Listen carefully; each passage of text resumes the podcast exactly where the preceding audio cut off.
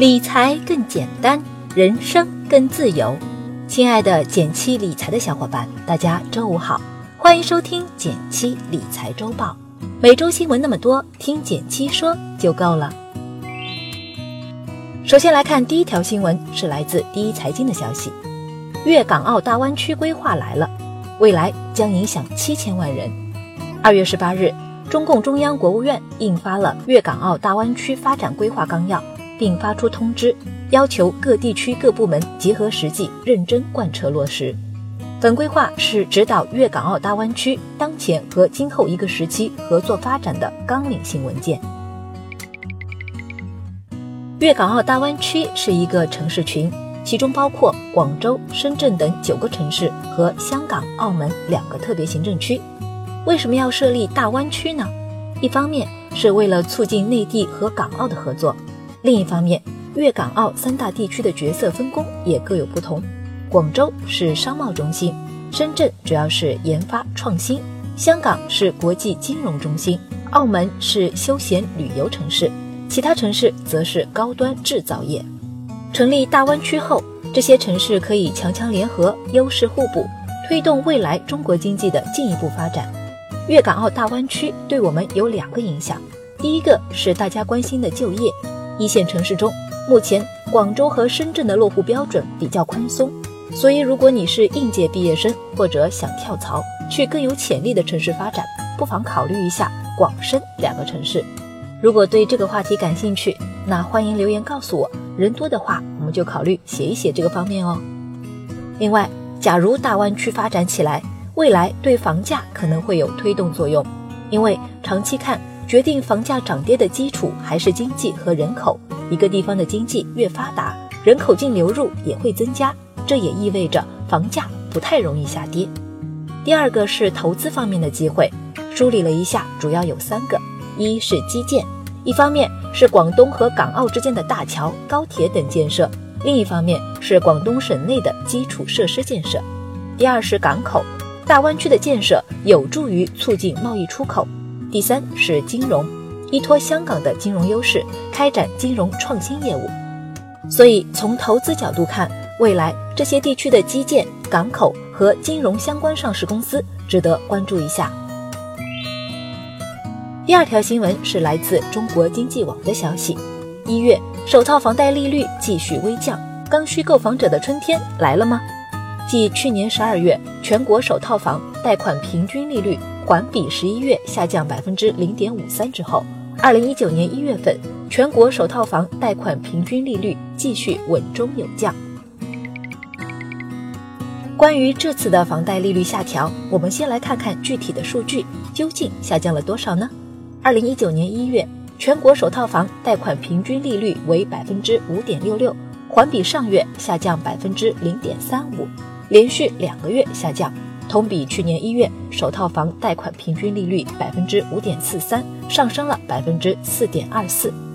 很显然，房贷利率环比上月是下降了，但是和去年同期比起来，其实还是高的。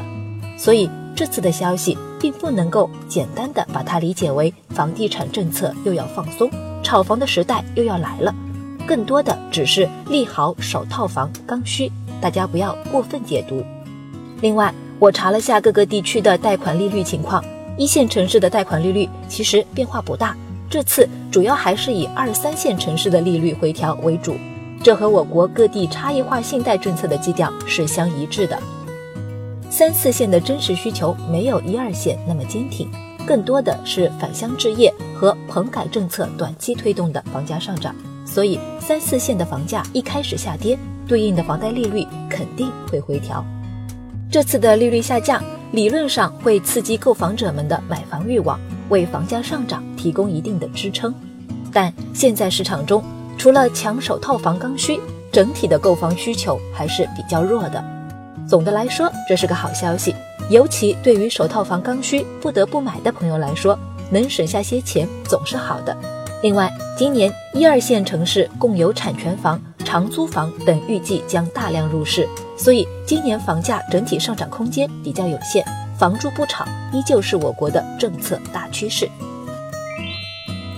第三条新闻来自《新京报》，春运客流停止增长，选择漂的人更少了。中国春运的总客流量几年上一个台阶，到二零一二年后，基本上维持在三十亿人次左右。但从近三年的数据看，春运总客流量基本停增。总客流量告别高增长的背后，与人口发展趋势有着密切的关联。近两年，春运总客流量基本停止增长。根据交通部发布的数据，今年春运前二十天，全国累计发送旅客同比只增长了百分之零点七九。这一方面是劳动人口减少了。据统计局数据显示，二零一一至二零一八年七年间，我国十五至五十九岁劳动人口少了将近四千万，预计今后几年还会继续下降。另一方面，中国的城镇率不断提高，越来越多的人选择在城市安家。也就没有了流动的必要。除此之外，近年来二三线城市也发展越来越好，家乡的就业机会变多，很多年轻人也会选择留家乡就业。当然，这并不是说大城市的吸引力下降了。从数据上看，北上广深等一线城市及成都、合肥、杭州等热门二线城市，人口仍在持续流入。对我们来说，选择在哪个城市工作生活，也需要结合多方面因素做综合考量。比如，你可以关注这几个方面：第一个是城市的发展机会，一般省会中经济发展好的城市会持续吸引人口流入，比如安徽合肥、浙江杭州等等。第二是从事的行业特点，比如你在金融行业，那相对来说一线城市发展空间更大。另外呢？你的家庭情况、手中掌握的资源等等，也是要考量的因素。你会选择出来飘着，还是留在家乡工作呢？欢迎留言聊聊你的想法。第四条新闻来自每日经济新闻：致癌疑云中的槟榔为何越来越火？近日，千亿软性毒品槟榔和正在上映的六千万中国人一文引发热议，围绕着小小的槟榔果。市场规模有多惊人，争议便有多大。这一周围绕着槟榔的争议也是不绝于耳。这个原本只不过在街边销售的小零食，如今却成了地方卫视的赞助常客。那么，槟榔到底是否致癌呢？其实，早在2003年，世界卫生组织就把槟榔认定为一级致癌物，不少国家和地区也因此禁止了槟榔自由销售。但迄今为止，在医学上并没有一个明确的说法。当然，有一点可以肯定，如果过量食用槟榔，对人们的口腔健康确实是有伤害的。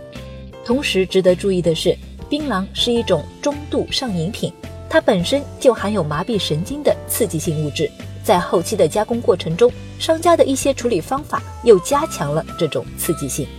也难怪很多人一旦开始吃槟榔，就会产生根本停不下来的效果。既然是对健康有害又让人上瘾的食物，为什么槟榔的销售还能一路走高呢？首先还是因为它的暴利属性。按照业内人士的说法，三至六元的进价，转手就是十至二十元卖出，几乎是稳赚不赔的生意。再者，不少商家还会用返老还童这样夸张且不实的宣传方式来吸引消费者的注意力。还有最关键的一点在于，槟榔与烟草行业类似。因为消费者容易对这类产品上瘾而难以停止购买动作，这也保证了这一行业的利润稳定。虽然槟榔很赚钱，但毕竟是有损健康的产业，所以也不那么值得推荐。最后来到了一句话新闻时间，皇上你也该知道一下。来自华尔街见闻的消息，中国央行公布金融数据显示。中国一月新增人民币贷款和社融规模增量双双超预期，其中新增人民币贷款三万两千三百亿元，创单月历史新高；社融规模增量四万六千四百亿元，创历史新高。来自第一财经的消息，一月至今，国际油价涨幅已超过百分之二十。二月二十日，WTI 原油价格盘中一度上涨约百分之零点六。最高报每桶五十六点七七美元，实现连续第七个交易日走高，刷新去年十一月十九日以来最高水平。来自中新经纬的消息，国家统计局和地方统计局日前陆续公布2018年全国各省份居民人均可支配收入。截至目前，九个省份2018年人均可支配收入超全国水平，上海以六万四千一百八十三元居首。感谢大家收听今天的减七理财周报，一同感知正在发生的变化，提高经济敏感度。更多投资新闻解读及理财科普。欢迎关注我们的公众号“简七独裁”，简单的简，汉字的七，我在那里等你。